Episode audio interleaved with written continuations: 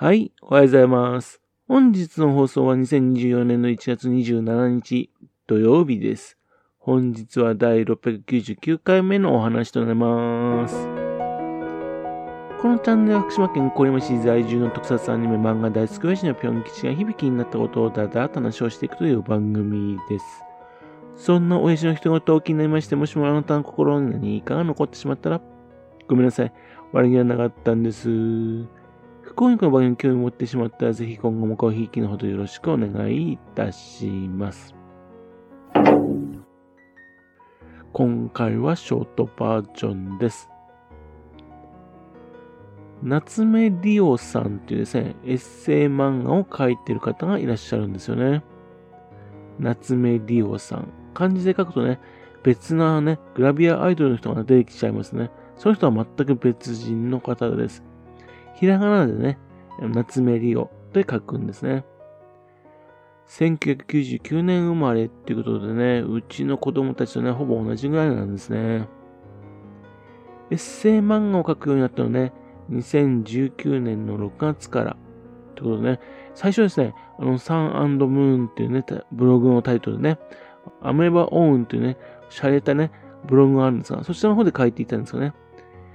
画像の容量がね、あっという間にオーバーしてしまいましてね。それでライブドアブログの方へ移動されてきた。ってことですね。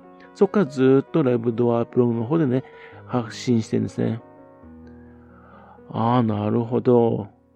ね、ライブドアブログを使ってですね、たくさんですね、漫画家さんたちがね、ブログを発信してるんですね。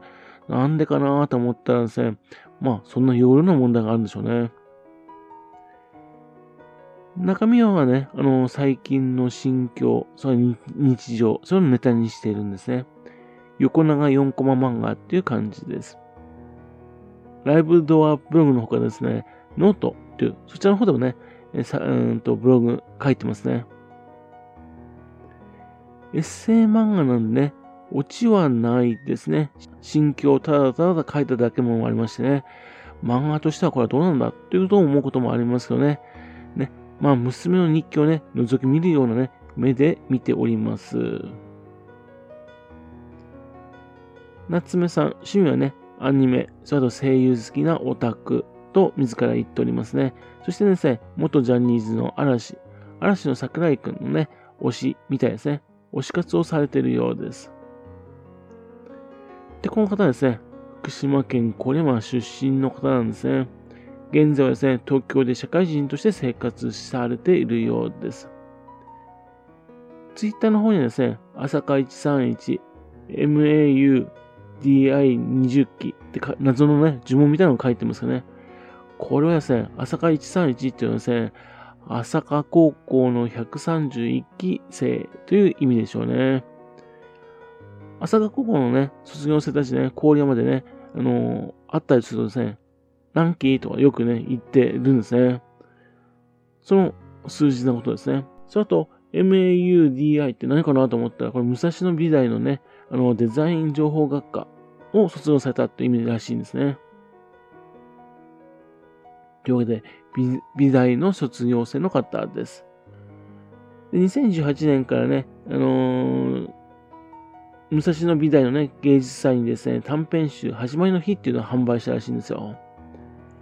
そのきっかけになりましてね、2019年にまじめちゃんっていうのをね、自分で販売され、で、2020年にね、どん底まじめちゃんっていうのを販売され、で、2022年にですね、卒業研究制作としてね、制作した、もしや私って繊細さんを販売されたんですね。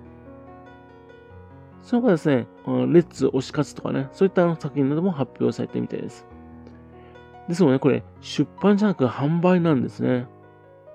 販売ってどういうことかっていうとですね、のネット販売でね、ダウンロードが販売されてるんですよ。あの、ブースってですね、ピクシブと連携したね、あの、サイトがあるんですね。そこを通じて、販売されてるんですね。真面目ちゃんはですね、あの、高校時代にね、美大を目指す時のね、身長などね、漫画に、漫画にしたもののようです。というわけで、えっと、2019年からもう約5年ぐらいですね、ずーっとですね、毎日毎日、ね、4コマブログ、ね、日記を書いてらっしゃるんですね。大学の2年生の時からですかね、社会人の記憶までね、それ残ってるってのはすごいいいですね。大学生だとね、高校時代のやつ記憶もね、鮮明ですしね。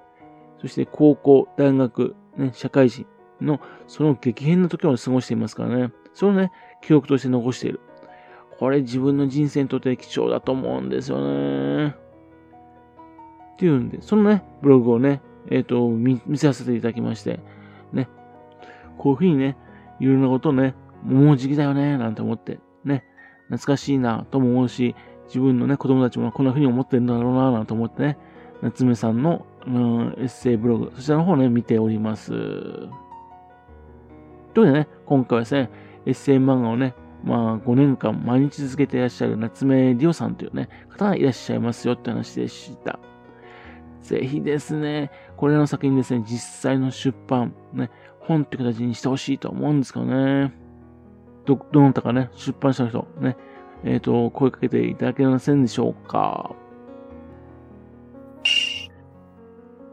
はい。それではまた次回よろしければ、ぴょん吉のお宝話をお付けくださいね。本日もくださいまして、誠にありがとうございました。